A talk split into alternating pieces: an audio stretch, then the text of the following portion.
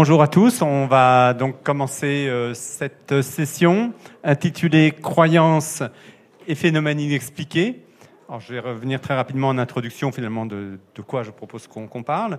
Euh, D'abord pour dire quelques mots euh, sur moi. Donc je suis l'animateur de cette session. Donc mon rôle c'est tenir l'horaire d'une part, donner la parole à tout le monde, poser certaines questions et laisser un peu de place euh, aux questions avec la salle. Je suppose que vous aurez plein de questions, de remarques à faire sur ce qui va être dit.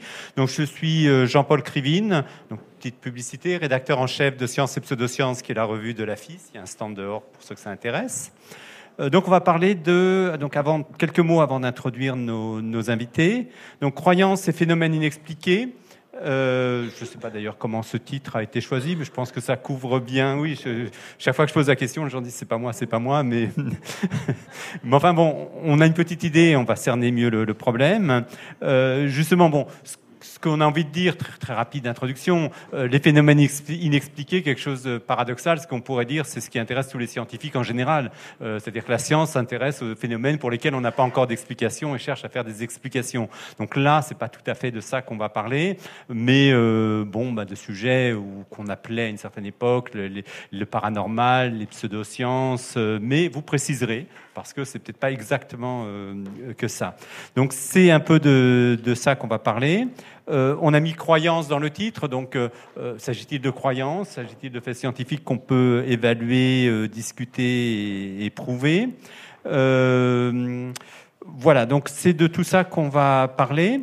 il y aura peut-être une redondance avec certaines sessions auxquelles certains d'entre vous ont pu assister hier. Euh, c'est pas un problème. D'abord, je pense que tout le monde n'était pas là hier et ça permettra de creuser les sujets et puis de rentrer plus dans le détail ou de les éclairer d'une manière un peu différente.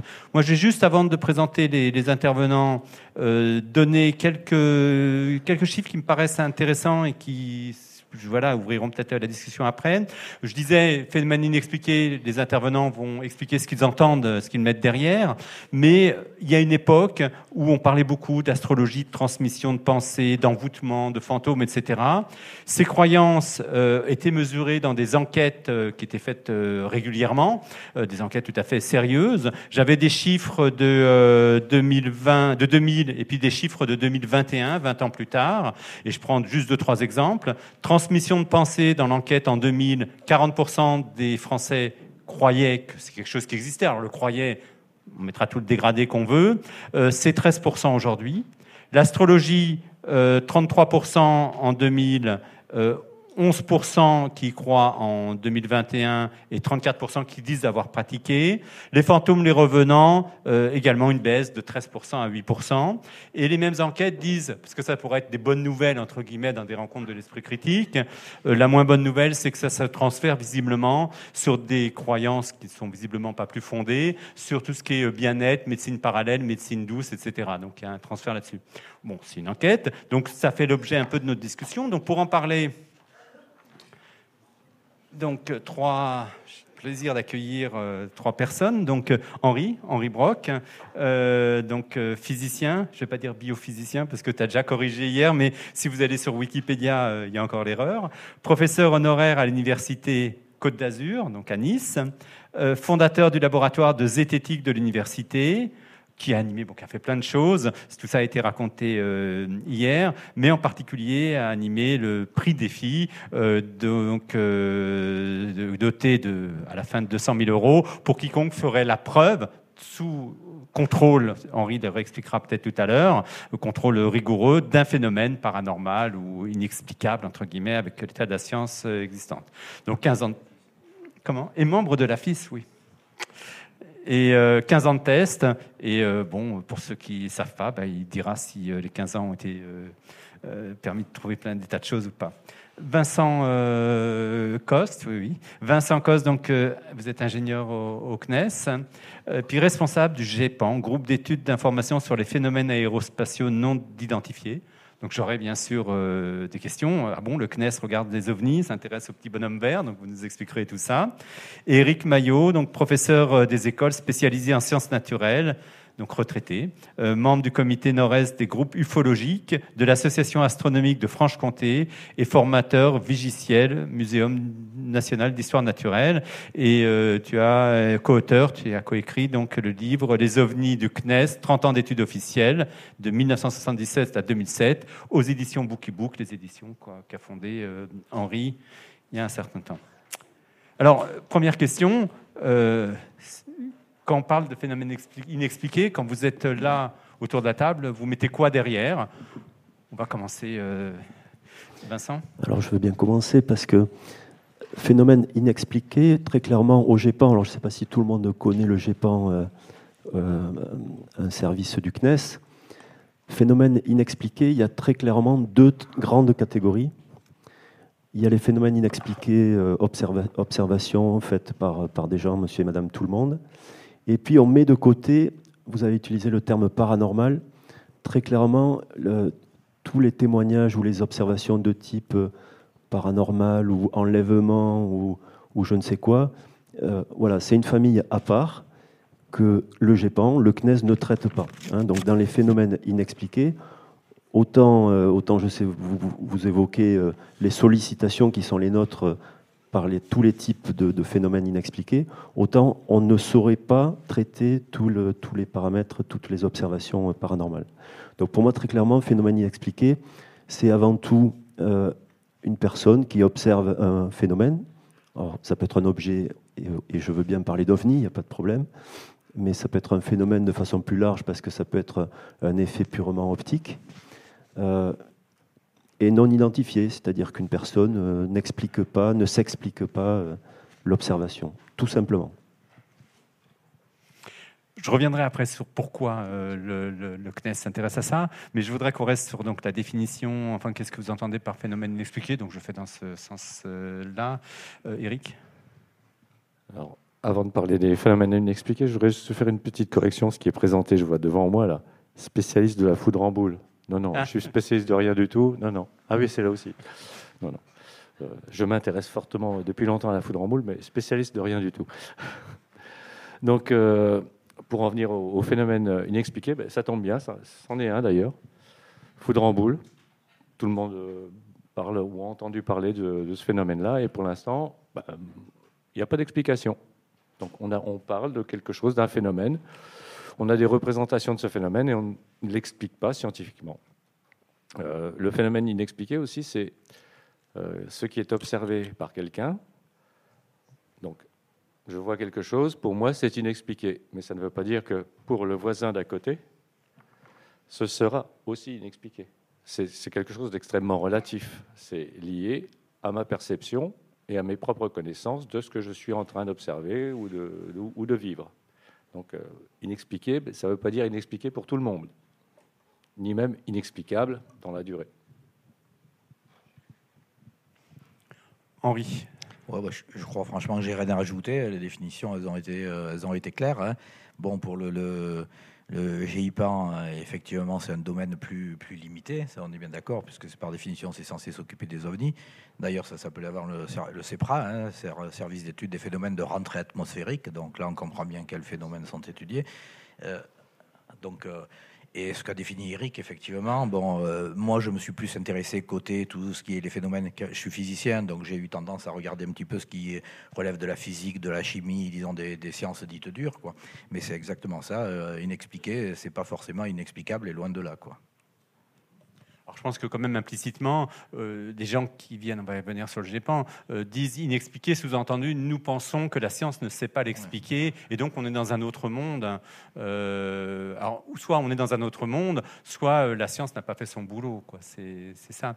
Et alors justement, avant d'enchaîner sur les quelques questions qu'on avait un petit peu tramées, mais pourquoi un service du CNES va s'intéresser aux petits bonhommes verts, si je dis de manière caricaturale, ou aux ovnis? C'est parce qu'il y a une demande sociétale? C'est parce que le CNES pense qu'il y a des choses intéressantes à trouver, que ça va apporter à la connaissance? Euh, Pourquoi le, CNES euh? Alors j'accepte pleinement la plaisanterie des petits bonhommes verts, hein, mais mais que personne retienne que le CNES étudie ou, cache euh, voilà, qu'on a des grands C'était provocateur à des bizarres dedans. Non, non, et que tu, ça veux, serait pas de tu veux des preuves qui sont verts. Oui, ils peuvent être gris, etc. Donc, euh, la première, la première réponse, c'est que donc déjà, on adresse uniquement les phénomènes aérospatiaux, hein, donc observation du ciel. Donc typiquement, le CNES qui développe, et le CNES évidemment, avant tout, c'est un organisme qui développe des grands systèmes d'observation de la Terre, de sciences de l'univers, des lanceurs, voilà, qui, fait, qui a créé plein de, choses dans le ciel qui pouvaient être nouvelles. Donc je trouve naturel d'accompagner tous ces développements par un organisme qui, euh, qui explique, quand les gens n'ont pas compris euh, pourquoi euh, un rallumage de deuxième étage de fusée est observé voilà, de façon incongrue, pourquoi des satellites peuvent être observés et, ne pas être compris.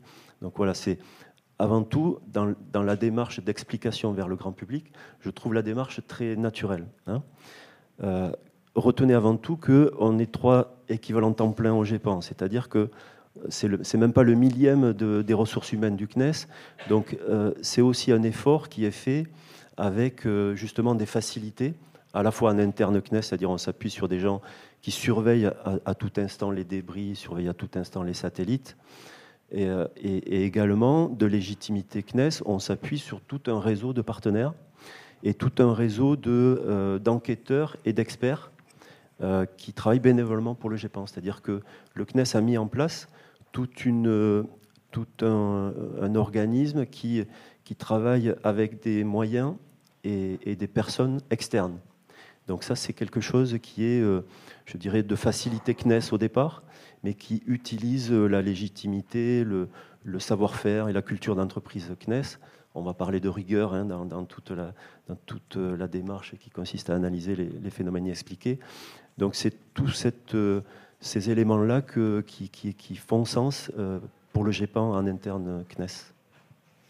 Euh, je vais rebondir après sur euh, une question similaire pour Henri. Euh, je le disais sous forme comment dire, ironique, mais je trouve que c'est une très très bonne chose qu'un organisme public de, recherche s'intéresse d'une part à une demande sociale ou sociétale plutôt sur ces sujets-là et permette ainsi finalement de d'écarter la critique qui est souvent faite, qui est de dire oui la science officielle ne s'intéresse pas à ces sujets et pourtant ils sont là. c'est tout à fait, on peut les aborder tout à fait sérieusement. Oui, je voudrais compléter de façon très importante pour rebondir sur ce que vous dites là. C'est-à-dire que de science, le GEPAN ne fait pas de science. C'est la très grande particularité de ce service technique du CNES, pourtant. Euh, on est service technique dans la démarche, dans l'utilisation des moyens, dans la, dans la philo. Moi, je suis un scientifique hein, et ingénieur. Euh, on s'occupe avant tout des gens. Hein. c'est ça qu'il faut bien comprendre. C'est-à-dire que dans la démarche GEPAN, c'est un témoin a vu quelque chose qu'il n'a pas comprise. Eh bien, la démarche du GEPAN, c'est vouloir essayer d'apporter une explication, vouloir être utile à cette personne, être utile à la société. Ça, c'est, vraiment euh, les fondamentaux du, euh, du GEPAN.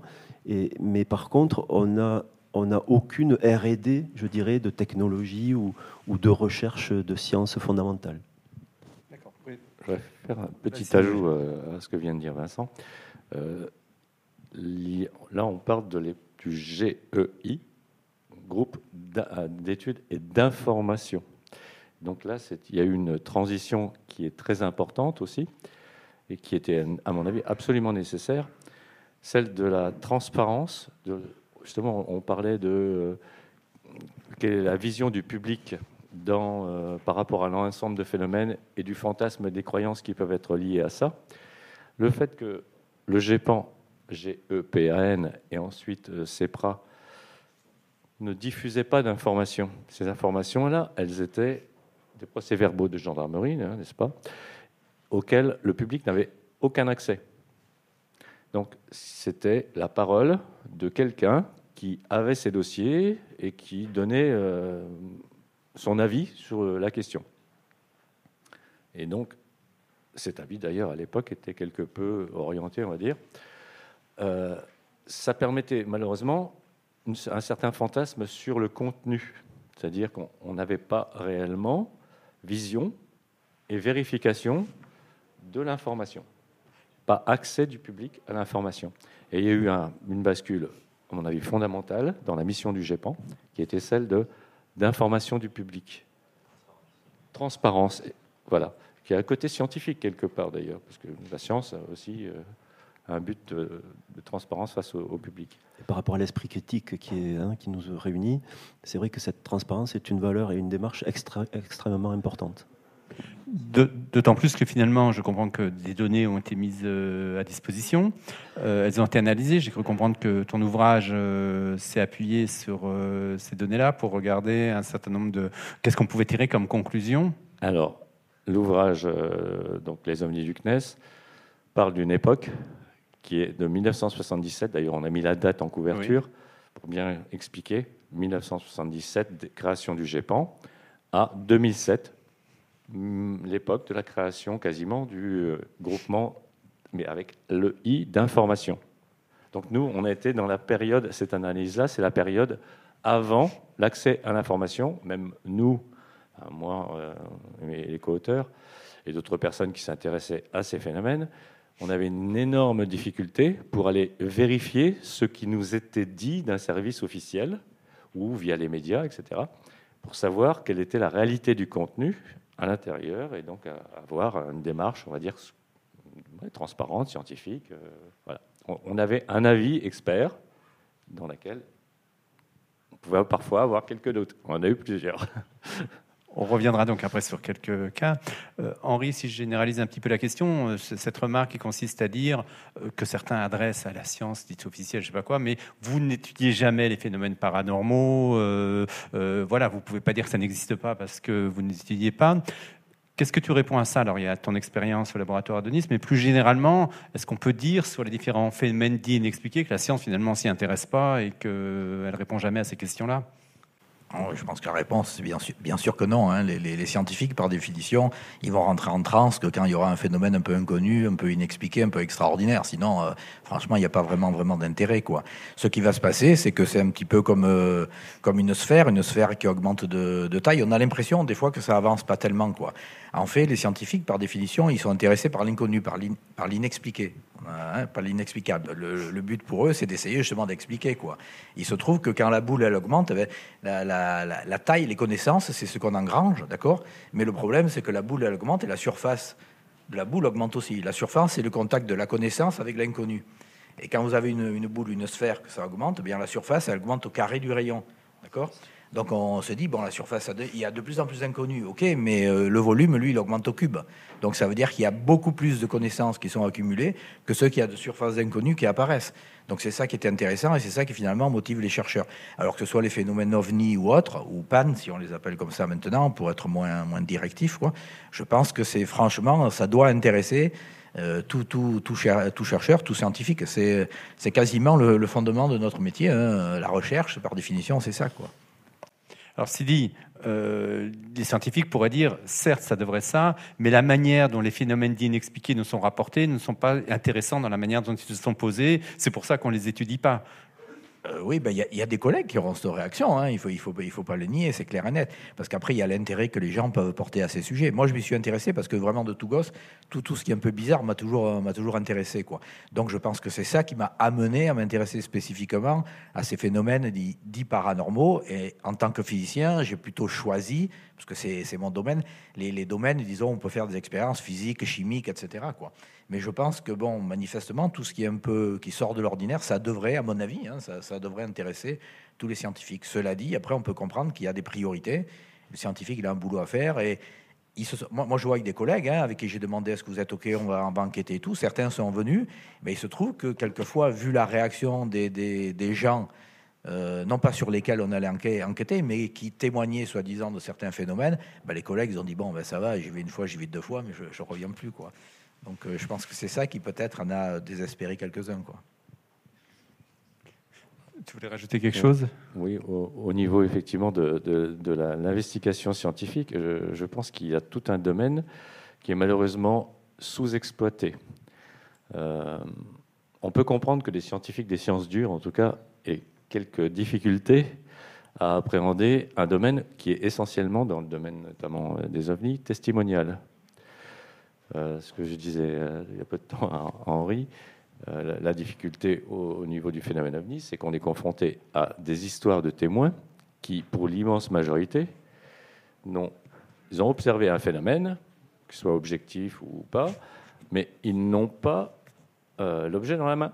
Il ne vous l'apporte pas. Le physicien, ce qu'il aime bien, ou le scientifique, ce qu'il aime bien, c'est avoir l'objet, pouvoir l'étudier, ou le phénomène, qu'il soit reproductible. Or, ce qu'a vu un témoin à tel jour, à telle heure, ça ne se reproduit pas forcément. Et donc, à partir de là, il y a une réticence du scientifique à venir mettre les pieds dans quelque chose où il n'a pas l'objet, il n'a pas la reproductibilité, etc.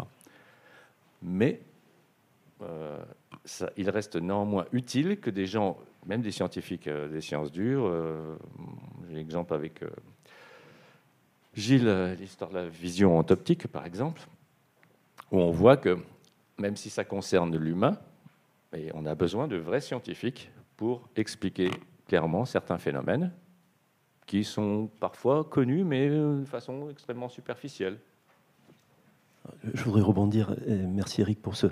Et, par rapport à Henri, ce que vous avez dit euh, sur le, le côté passionnant de, de, physique nouvelle ou de, de nouveaux champs euh, scientifiques, justement, prenons l'exemple de, Gilles Munch, c'est notre enquêteur et expert très expérimenté au GEPAN, que je salue et remercie pour son activité euh, au GEPAN. J'ai communiqué, j'ai publié un communiqué de presse en, fin de l'année précédente en disant le GEPAN a trouvé et expliqué un nouveau phénomène. Parlons d'OVNI, si vous voulez, un truc, la personne observe un OVNI, et bien cet OVNI-là, on l'a expliqué. Bon, ça serait peut-être un peu long, hein. mais l'explication est extraordinaire. Hein. Eric a commencé à aller sur le terrain, ça se passe dans l'œil, voilà, c'est, de l'optique en fait. Mais par contre, j'ai pas du tout vu on a publié un communiqué de presse avec 1000 euh, publications euh, euh, vers des journalistes et j'ai pas eu un seul retour. Donc moi, je suis perplexe quant à ne serait-ce que la curiosité des gens ou bon, je, ça me, reste sans explication et, sans voix par rapport à, ce manque d'intérêt ou ne serait-ce que de curiosité scientifique. Je vais rebondir si tu veux bien, continuer sur. je vais enfoncer un petit peu plus le clou puisque nous sommes au REC, je suis venu, moi, personnellement, dans l'optique de me dire, il y a ici des personnes qui sont dans le domaine des recherches euh, folklore, socio-psychologiques, neurosciences, cognitivistes, etc. Et il y a dans la matière ufologique, j'ai pas les témoignages humains, une mine, mais je dis bien une mine à exploiter aussi bien euh, dans, plein de plein d'entrées possibles. Et malheureusement, j'ai l'impression que pas grand monde, même quand on donne la, on tend la perche, on explique, euh, voilà, là, il y a quelque chose, vous pouvez y aller. On a le matériel. Eric, si tu peux me permettre, juste pour illustrer exactement ce que dit Eric, le sujet en question, c'est la personne observe son fond d'œil et observe les vaisseaux sanguins de, son, de, sa rétine. Eh ben, il peut y avoir euh, un champ d'application tout à fait grand public que toute euh, opération, je dirais, de fond d'œil ou de truc, voilà, les ophtalmologues devraient s'intéresser, vont, j'espère, s'intéresser, mais ce n'est pas encore le cas. Euh, c'est pour dire que de l'observation d'un ovni, pour moi, ce, cas, il est extraordinaire de, valeur, de démarche, euh, GEPAN, ou scientifique, disons, hein, tout simplement, et, et, qui pourrait avoir une application très, très grand public de surveillance de, en cas d'opération ou autre. Moi, j'ai essayé en interne, je suis en train d'essayer de, l'astronaute qui part sur Mars, il se cogne la tête, il a un moyen très simple de s'observer s'il n'a pas un problème très grave interne euh, dans l'œil. Bon, c'est de la science. Ça ne va pas chercher des équations, des choses très très lointaines, mais c'est vraiment franchement nouveau. On a, fait de la, de bibliographie. Euh, ce, phénomène-là n'est pas connu. Pour euh, continuer toujours dans les démarches scientifiques qui méritent d'être creusées, en continuité,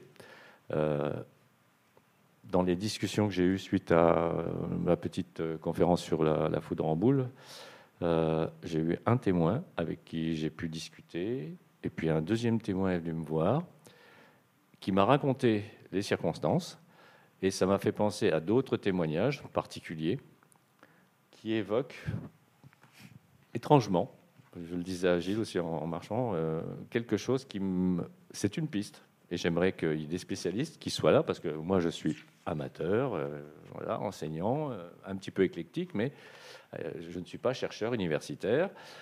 Je n'avais pas les moyens non plus. Et donc, d'aller approfondir quelque chose qui concerne justement la foudre en boule. Or, il y a plein de scientifiques, physiciens et autres, qui étudient la foudre en boule, mais qui ne vont pas chercher le petit détail qu'on peut leur fournir et qui mériterait effectivement une vraie étude et qui amènerait probablement à la découverte de quelque chose qui est un phénomène réel, physique ou optique ou euh, humain ou médical. Voilà. Moi, je voudrais, euh, tant qu'on parle finalement de ce que fait le, le GEPAN et de ces phénomènes-là, est-ce que vous pouvez donner rapidement sur un exemple euh, celui-là ou, un autre. Qu'est-ce que vous faites exactement? C'est-à-dire qu'il y a des gens qui vous contactent, qui disent j'ai vu quelque chose. Alors ils vont dire j'ai vu, je sais pas, un ovni.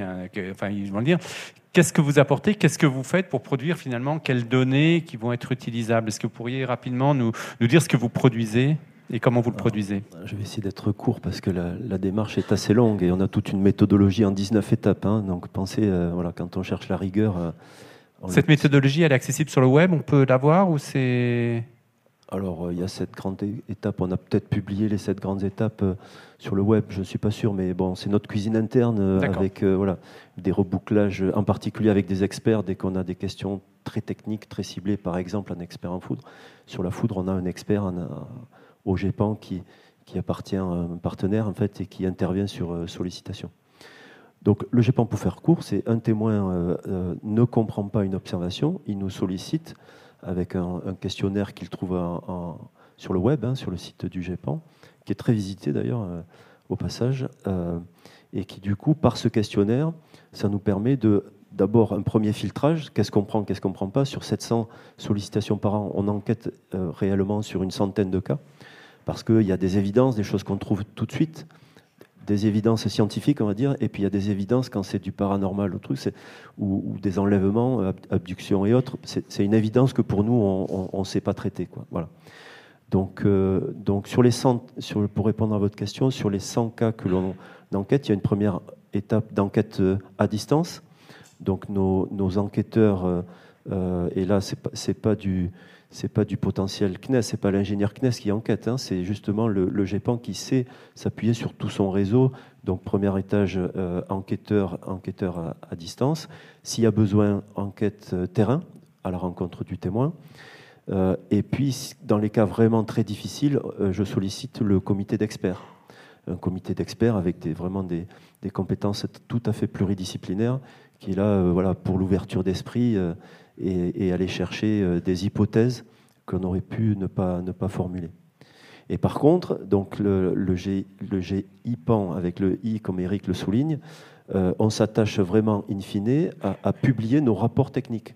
On rédige un rapport d'enquête avec une conclusion technique qui est euh, cette observation pour nous. Bon, il y a plusieurs curseurs de on a vraiment compris, on a probablement compris ou on, ne sait pas s'exprimer, on n'a vraiment pas compris on, publie sur le web tous nos rapports. Et j'invite chacun à, bien réfléchir si dans son travail, il devait publier sur le web, sur un sujet comme les ovnis, parlons d'ovnis, euh, euh, voilà, euh, l'ensemble, la totalité de ces, de ces rapports d'études. Donc c'est vraiment publié pour la transparence, hein, ça c'est vraiment une démarche très, très volontariste et très intéressante et importante pour le GEPAN, mais aussi pour que euh, voilà, il y a vraiment des, cas où on pense avoir expliqué, on a, probablement trouvé une explication, mais on invite chacun à revenir vers nous en disant non, mais vous avez, oublié d'étudier telle hypothèse ou, vous n'avez pas vu que euh, l'explication pourrait être tout autre. Donc là, c'est vraiment aussi pour ça qu'on publie, pour euh, confronter un petit peu, voilà, et que, les gens puissent revenir vers nous en complétant une étude peut-être pas complètement aboutie. Et je peux témoigner que je ne me prive pas, par exemple, de faire effectivement des critiques sur le contenu qui est transparent, justement, parce que là, on peut effectivement dire à tel endroit, ça, ça, peut, ça mériterait éventuellement d'être vérifié d'une autre, sous un autre angle, par exemple, faire proposer une, une, autre hypothèse, voire même proposer une autre explication. Et je, suis parfaitement bien reçu. Juste un petit, un, petit, un petit détail une, démarche volontariste du GIPAN. Volontariste, je ne suis pas vraiment, vraiment sûr. Hein. Il faut se rappeler que le GEPAN puis le CEPRA, euh, à partir du moment, je, vais donner une, anecdote entre guillemets, donc euh, Velasco, directeur euh, du, du GEPAN, sans le I, hein, sans le I, sans le I information, euh, dans une conférence, dit qu'il a invité les zététiciens, et il dit en particulier celui qui a fait un ouvrage avec le euh, prix Nobel Charpak, donc bon, c'est relativement bien ciblé, on voit de qui il s'agit. Et il dit que donc j'aurais été invité et que j'ai jamais accepté l'invitation. Il se trouve qu'on n'a jamais reçu aucune invitation.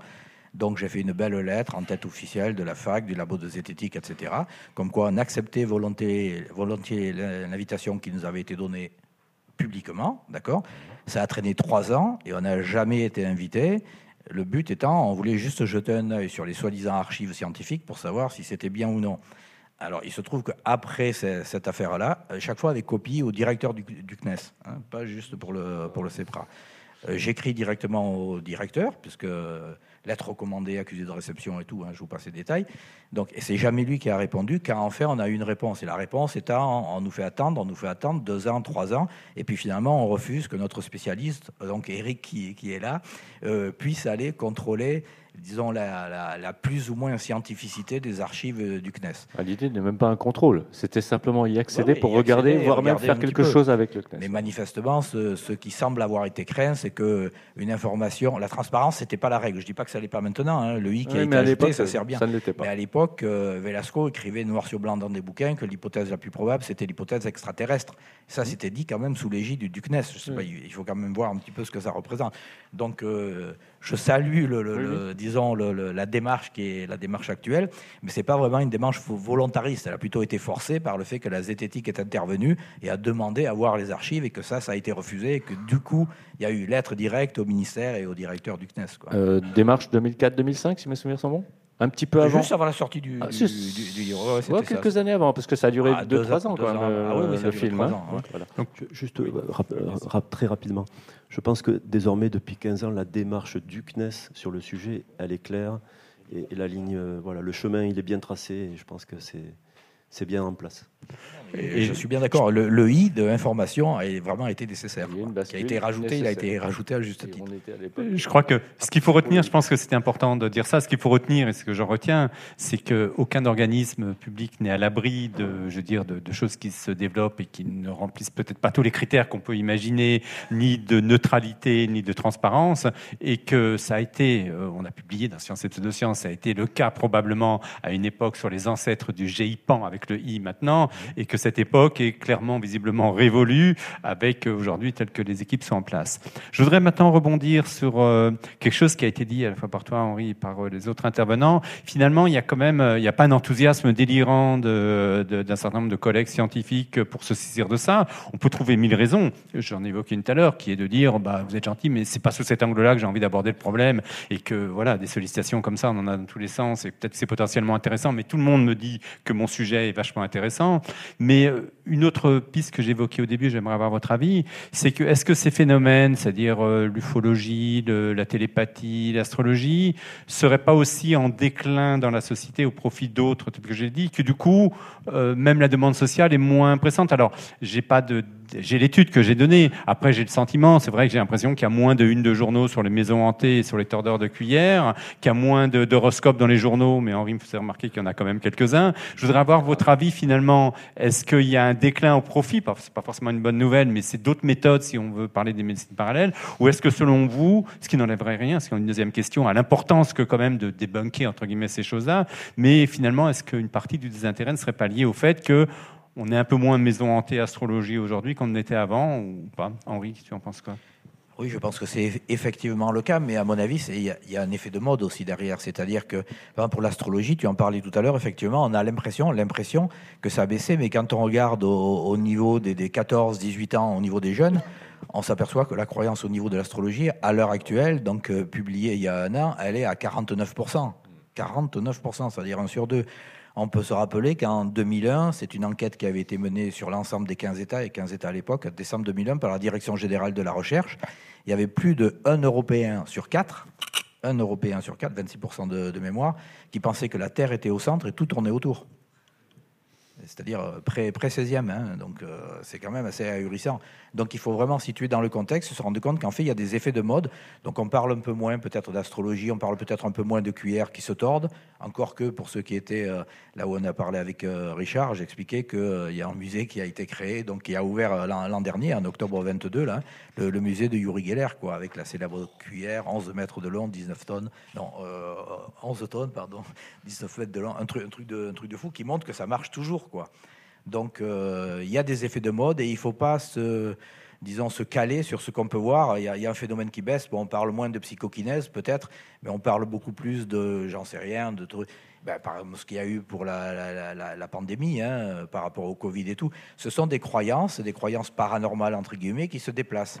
Et puis après, comme c'est des marronniers pour les médias, eh bien, euh, ils, mettent un peu en sourdine quand on a trop parlé de quelque chose, mais 15 ans, 20, ans après, ça ressort. Quoi. Et ça, quand on regarde euh, au point de vue sur 30 euh, ans, 40 ans, 50 ans, 60 ans, ça, on le voit vraiment bien, hein, comment ça, ça, va et ça revient. C'est vraiment impressionnant. Quoi. Je voudrais rebondir, tu donnes des statistiques. J'ai été stupéfait dernière, récemment de, voir un sondage qui est que 19% des 18-24 ans pensent que les, pyramides égyptiennes ont été bâties par des extraterrestres. Et côté adulte, je ne sais pas si vous connaissez le, chiffre, on pourrait faire un jeu, il y a quand même 5% des adultes qui pensent euh, de même. Je suis stupéfait par ce chiffre-là, et je, suis fier à ce titre-là, au regard. Donc, ok, les ovnis, c'est peut-être plus de mode, euh, voilà, de façon très générale, mais quand même, je trouve très important euh, voilà, d'informer le public sur euh, c'est quoi un ovni, euh, c'est quoi, voilà, dans 65% nous, des cas, on explique, il n'y a, que 3% des cas qui sont inexpliqués, ça ne veut surtout pas dire inexplicable. Bon, voilà, c'est qu'il y ait un travail de fond, et, il y a une multitude d'associations, hein. il y a le CNEGU qui est présent ici, que je salue, qui, il y a beaucoup d'associations qui font un travail de fond intéressant également. Je trouve ce travail d'information très important. Peut-être que c'est une, sorte, en tout cas au niveau de l'ufologie, euh, une sorte de d'illusion. Euh, je pense que tu es encore mieux placé qu'au niveau associatif pour avoir des statistiques annuelles au niveau du pourcentage de, ou du nombre de personnes par an que ça représente au GEPAN. Est-ce qu'il y a quelque chose qui décline ou ça reste un chiffre bah, avec une petite variabilité annuelle ou pas? Alors, Merci pour la question. Euh, j'ai fait les statistiques sur, parce que ça m'a effectivement interpellé.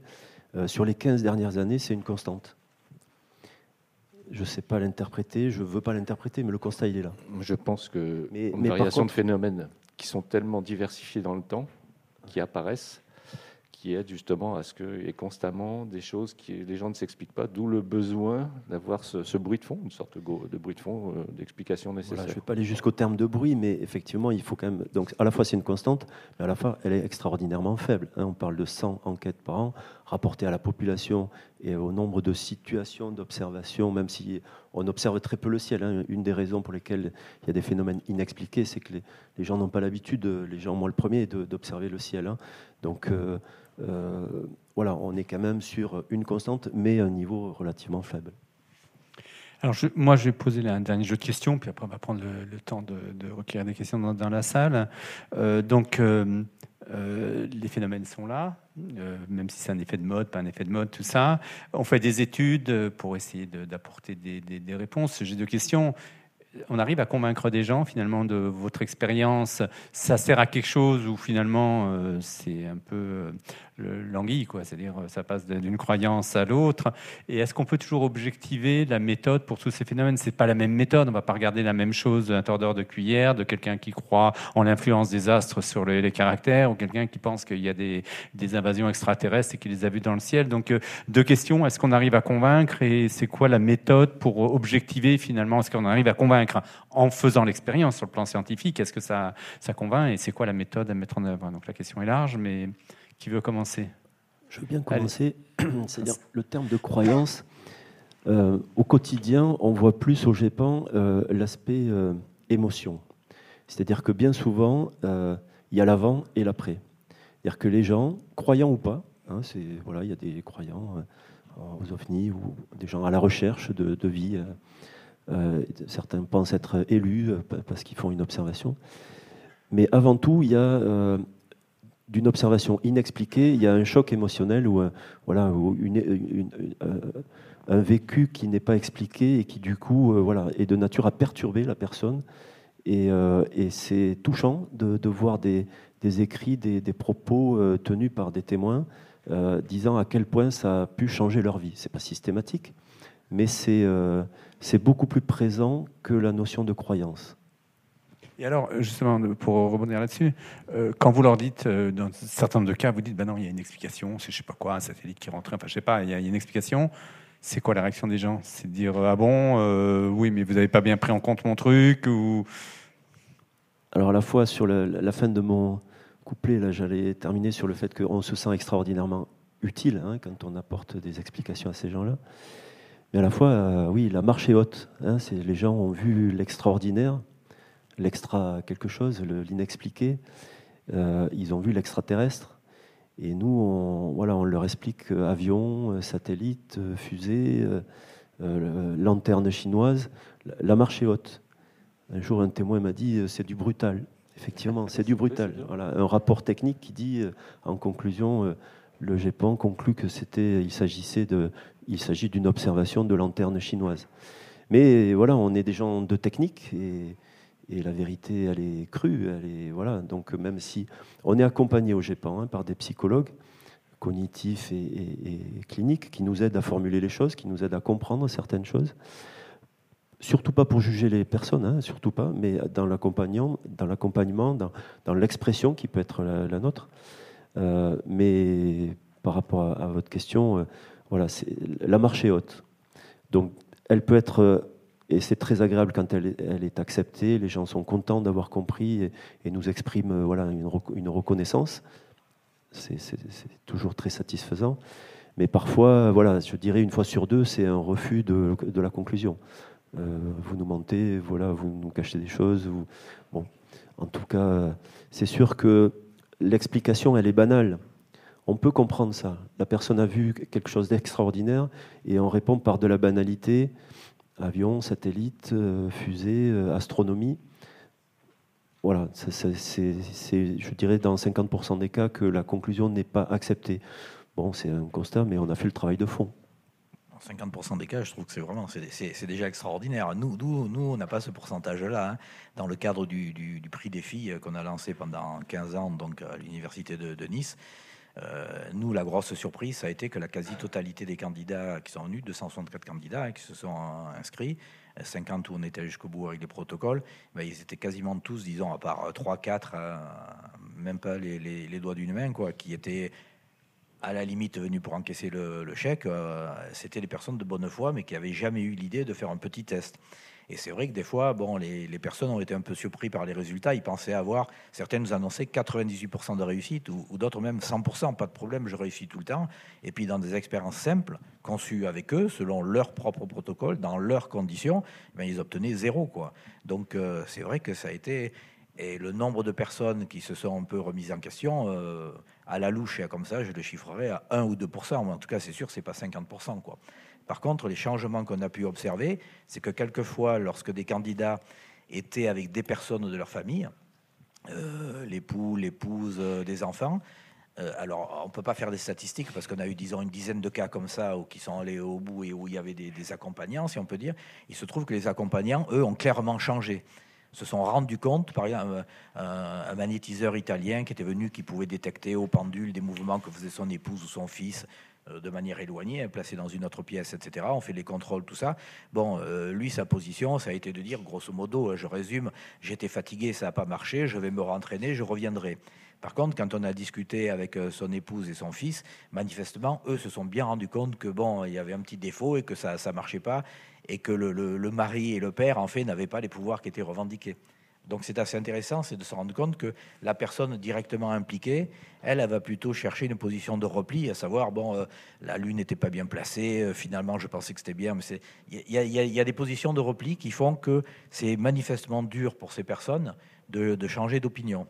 Après, nous, notre, notre but en tant que zététicien, quand on fait ce genre d'expérience aussi, c'est de faire participer, dans mon cas, quand j'étais encore enseignant et tout, enseignant-chercheur, le but c'est de faire participer les étudiants et c'est donc de profiter de ces expériences pour montrer aux étudiants, aux collègues, aux collaborateurs, etc., comment on conçoit l'expérience. Et c'est ça qui est intéressant, même si on a peu de personnes qui vont, euh, disons, basculer. En fait, euh, on travaille pour une frange molle, la frange qui a pas encore, qui s'est pas complètement euh, investie, disons, dans le paranormal. Parce que sinon, si c'est un investissement complet, euh, on peut pas. On va prendre des questions dans la salle, mais très, rapidement. Très rapidement. Ne comprenez pas que le GEPAN est dans le même champ d'activité que analyse de pouvoir et autres. Hein. C'est-à-dire que nous, on, étudie sur du, témoignage de, de, gens qui ont fait une observation inexpliquée et, d'expérience, voilà, de, au quotidien, les gens sont tout à fait sincères et ont vraiment fait une observation. Hein. donc c'est vraiment le, le, quotidien qui est le nôtre. C'est vraiment des gens qui ont vraiment observé euh, un, phénomène inexpliqué. Mais, mais, ça confirme exactement. Nous, nous, les gens qui tiennent le pendule, le pendule bouge vraiment et ils pensent vraiment et sincèrement qu'ils ont un pouvoir qui s'exprime ou qu'il y a une énergie qui fait bouger le pendule. Hein. C'est une certitude. Ils sont vraiment de bonne foi. ils n'ont pas fait le, la, petite expérience simple que nous, on leur fait faire dans leurs conditions avec un protocole décidé avec eux. Et là, ils se rendent compte qu'effectivement, ben, là, dans ce cas-là, ça marche plus. Quoi. Très bref, euh, vraiment, très court en fait, les, deux situations sont très similaires, avec une petite différence que je vous ai expliqué tout à l'heure à Henri. C'est euh, problème de la reproductibilité, que le GEPAN a cette problématique de phénomène OVNI, sauf euh, qu'on a fait euh, au TNEGU, par exemple, l'opération Saros, qui est méprise astronomique qui permet une reproductibilité selon un cycle, etc. Je ne m'approfondis pas. Ceux qui veulent chercher, c'est le site du CNEGU, Saros, opération Saros. Donc le problème de reproductibilité dans le phénomène des, pans, on ne peut pas reproduire les choses. Donc quand l'explication est donnée, on ne peut pas faire une, rarement, je ne dis pas pas, mais une démonstration probante, à part un argumentaire, voilà, on a telles informations et tout ça permet de dire, sauf dans les cas A où la preuve est euh, A plus B. Euh, Henri était dans la situation où lui pouvez être avec la personne, l'accompagner, monter une expérimentation euh, Pas tout le temps, je te coupe, hein, mais quand c'est la Vierge Marie qui apparaît, on ne peut pas le reproduire. non, mais, dans le cadre du prédéfi, on est d'accord. je précise bien, oui, tu as raison. Fatima, non, mais euh, l'expérimentation, elle était possible sur un bon nombre de phénomènes. Quelqu'un qui dit je suis capable de tordre une cuillère ou de faire la, la transmission de pensée, on peut monter une expérimentation en accord avec lui etc. Alors que là, c'est quelque chose qui est fait euh, en parallèle du témoin. le choc est encore peut-être encore plus violent parce qu'il n'y a pas eu cette euh, possibilité de se mettre d'accord au minimum sur le, procédé et l'avancée. Et un petit complément que je donne parce que j'y pense rarement, donc je, le fais maintenant, ça me vient à l'idée, c'est que contrairement à ce qui se fait souvent dans le domaine parapsychologique, c'est que nous, ce qu'on fait chaque fois qu'on a monté des, des protocoles, on contrôle évidemment le médium ou le sujet psy ou le, sourcil, etc., puisque c'est notre but, qui vient faire une expérience, mais on monte l'expérience de manière que lui peut nous contrôler, peut contrôler les expérimentateurs. Ça, c'est rarement fait en parapsychologie. À mon avis, pour une raison bien simple, c'est que la plupart du temps, c'est pas le sujet psy qui triche, ce sont les expérimentateurs, mais ça, on, pourrait y discuter. Preuve en mer, hein. euh, c'est un autre problème. Mais ça, c'est vraiment important, c'est-à-dire que la personne qui vient elle n'est pas en état d'infériorité en quelque sorte par rapport aux scientifiques. On est strictement à égalité. Nous, on va contrôler ce qu'il est censé affirmer, le pouvoir qu'il est censé avoir, et on va faire l'expérience de telle manière que lui, il peut aussi contrôler comment nous on fait. Si on fait une expérience de télépathie, par exemple avec des cartes, il dit je veux travailler avec des cartes de Zener, c'est les cartes qui portent cinq symboles, hein. donc euh, un, rond, une croix, trois petites vagues, euh, un, carré et une étoile hein, pour les mettre dans l'ordre symbole très très mal choisi hein, par Zener et par l'équipe de Rhein, parce que manifestement, vous avez vu dans ce que je viens de dire, on peut très facilement les coder par 1, 2, 3. Ils sont faits par un trait, deux traits, trois traits, quatre traits, cinq traits. Ce qui est une absurdité totale de démarrer avec des cartes comme ça. Mais bon, ça c'est encore un autre problème. Donc à partir du moment où on fait des expériences avec des cartes de Zener, on a une candidate, une, une, Belge, une jeune femme belge, qui nous disait qu'elle avait des, des résultats euh, bon, relativement euh, importants.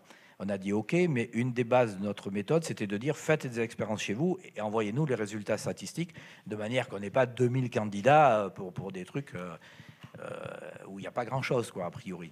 Donc elle nous envoie des résultats statistiques qui montrent que manifestement, il y a une déviation par, significative, hein. il y a un déplacement significatif, elle obtient plus de résultats que la moyenne normale, si on peut dire. Hein. C'est une loi normale, on peut calculer le déplacement et tout. Donc, OK, on bâtit l'expérience et tout.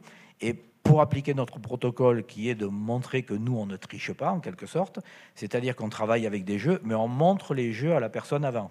Parce que sinon, évidemment, l'expérimentateur, si vous voulez conserver votre chèque de 200 000 euros, eh bien, au lieu de mettre 5 carrés, 5 croix, etc., c'est des jeux de 25 cartes, vous mettez que des carrés. D'accord? Et puis vous ne le dites pas au sujet psy, et puis euh, c'est sûr, là, elle ne va pas réussir. Et donc on ne sait pas comment, dans certains cas, les expériences sont passées. Par contre, nous, c'est on montre les jeux, le jeu peut même être touché et on monte quatre ou cinq jeux. Il y a un jeu qui est touché, mais par contre, après, on travaille avec les jeux neufs, évidemment. Parce que sinon, si on laisse toucher un jeu, ben, c'est pas compliqué. À la première fois, ça va être le hasard, et au deuxième fois, c'est pas le hasard. On peut avoir des déviations énormes. C'est pas bien compliqué de marquer une carte avec un coup d'ongle. On met les mains comme ça, tac, on marque la carte avec deux, doigts, un doigt, un peu d'acide gras qu'on a sur le front, on le dépose sur la carte, on le voit par reflet. C'est vraiment des petites techniques de base, mais qui marchent très très bien. Donc on évite ça et on montre les jeux. Et ça, c'est rarement fait. Donc du coup, je pense que ça diminue un petit peu l'impact psychologique que la personne peut avoir quand le résultat s'avère négatif, parce qu'elle sait que nous, on ne pouvait pas tricher. On n'était pas dans les cas où on cherchait à bloquer son soi-disant pouvoir. Donc, ça, je pense que c'est important. On va prendre là, parce que sinon on n'aura plus de place pour euh, les questions, à moins qu'il n'y ait pas de questions. Euh, levez la main, et comme je ne sais pas comment ça marche pour les micros, le mieux c'est de descendre si c'est possible, parce que je crois que c'est enregistré s'il n'y a pas le micro, euh, ou alors parler fort, je ne sais pas, je ne suis pas en régie. Allez-y.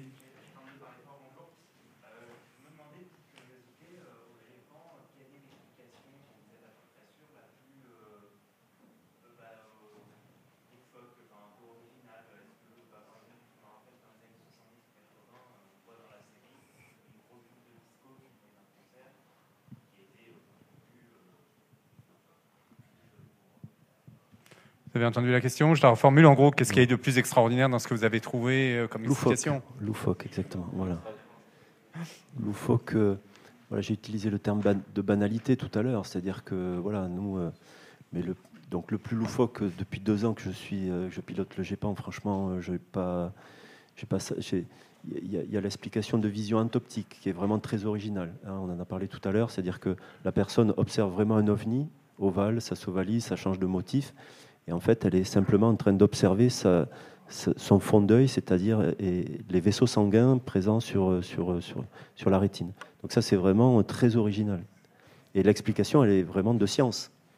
C'est l'optique sans calcul, quoi. Hein. C'est juste un schéma suffit à comprendre. Mais, euh, mais de, point de départ qui, est, qui, qui, paraît loufoque, le point de départ paraît, franchement, le témoignage, il, est, il, pose, il pose question. Euh, euh, il, pourrait en faire, euh, faire rire certains.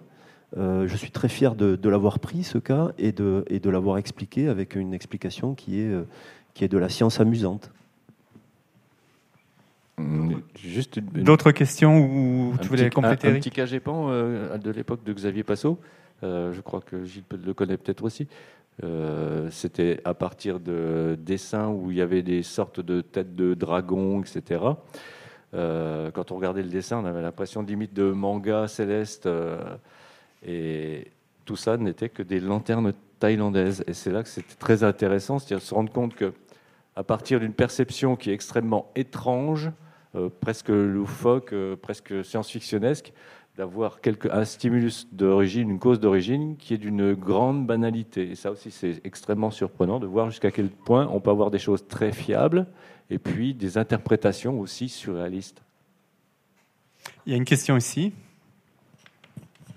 je voudrais savoir s'il y a eu des études scientifiques qui ont été faites sur les phénomènes de Fatima en 1917.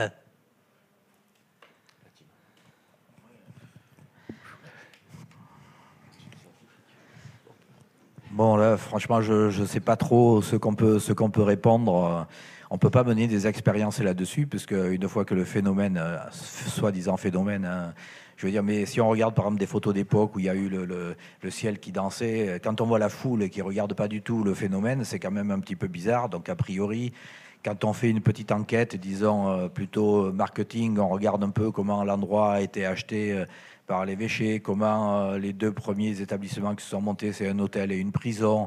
bon, moi, je crois qu'on voit bien l'exploitation commerciale, hein, pour dire les mots, qui, qui est faite du phénomène. Ils ont cherché à reproduire un deuxième centre pour faire un peu de concurrence au centre français, quoi. Grosso modo, bon. Euh, après, on peut pas mener d'enquête là directement. Moi, je serais ok pour qu'on puisse mener une enquête, mais il faut qu'on ait le support. Et là, là, il n'y a rien, on peut rien faire, à part de faire une partie, disons, un peu historique, et puis de regarder un peu sociologiquement quel était l'environnement, les personnes, etc. Mais après, la danse du soleil et tout, euh, même par le Vatican, les, photos ont été mises à part. Hein, ils, les ont supprimées, quoi. Après, euh, ils en ont plus parlé, quoi. C'est ça, c'est que quels sont les faits réels? Tout, le problème est là. C'est quand on dit Fatima, le miracle de Fatima, c'est de quelle partie, euh, quel est le phénomène qu'on veut expliquer? Euh, il, faut, vraiment séparer les euh, choses. Le soleil il tape à Fatima. J'y suis allé, c'était en période de procession en plus. Il faut voir l'ambiance qu'il y a, les gens qui sont sur des kilomètres sur les genoux Et un soleil qui tape, qui tape, les, visions, ça peut arriver facile. Hein. Oui, puis surtout quand on incite les gens à regarder le soleil, essayez. Hein. Vous verrez aussi plein de petites choses qui dansent autour de vos yeux. On va, on va prendre une dernière question ici. Oui, bonjour, merci pour euh, la présentation. Euh, de ce que j'ai compris tout à l'heure, au niveau du nombre de déclarations au GEPAN, vous nous avez dit c'est plutôt stagnant, on va dire. Euh, je me posais la question par rapport à ça. Moi-même, si je voyais quelque chose, j'aurais tendance à aller le déclarer au GEPAN parce que j'ai peut-être plutôt cette culture-là. Alors que euh, peut-être pas mal de gens sont déjà persuadés de ce qu'ils ont vu finalement. Ils vont pas aller chercher à déclarer ça au GEPAN. Euh, j'en veux pour preuve les chemtrails sur Twitter, par exemple. Est-ce que moi, je pense qu'il y a quand même beaucoup de phénomènes euh, que les gens pourraient se poser les questions, hein, mais peut-être simplement on est juste persuadé chacun d'avoir vu quelque chose sans aller chercher plus loin, quoi. Mais merci pour la, question. C'est-à-dire que effectivement, la personne qui fait la démarche GEPAN, elle, cherche à comprendre. Hein. C'est une, question, c'est quoi ce truc hein. C'est voilà, une recherche d'explication. En tout cas, c'est la, démarche du GEPAN. Euh, on peut retourner aussi le commentaire, c'est-à-dire que de, de, plus en plus, euh, des pilotes viennent témoigner vers le GEPAN. C'est-à-dire qu'il euh, y avait quand même alors, euh, le contexte était ce qu'il était sur le sujet OVNI. Euh, voilà, la, peur de perdre son emploi ou d'être ridiculisé ou de voilà, ou, la peur de l'employeur euh, témoigner sur un OVNI était quelque chose tabou et qui ne se faisait pas. De plus en plus, on a de, plus en plus de, témoignages de pilotes. C'est un signe des temps, en tout cas, que l'on observe au GEPAN. Alors, on parle de, 10 témoignages par an, mais, mais le principe est intéressant. Un bref azou sur euh, cette question. On, va, on va clore parce que comme euh, je suis désolé, hein. non non non, mais c'est parce que après il y a comme il y a une autre session. En tout cas, merci pour les intervenants. Désolé de, de, clore un peu brusquement. Música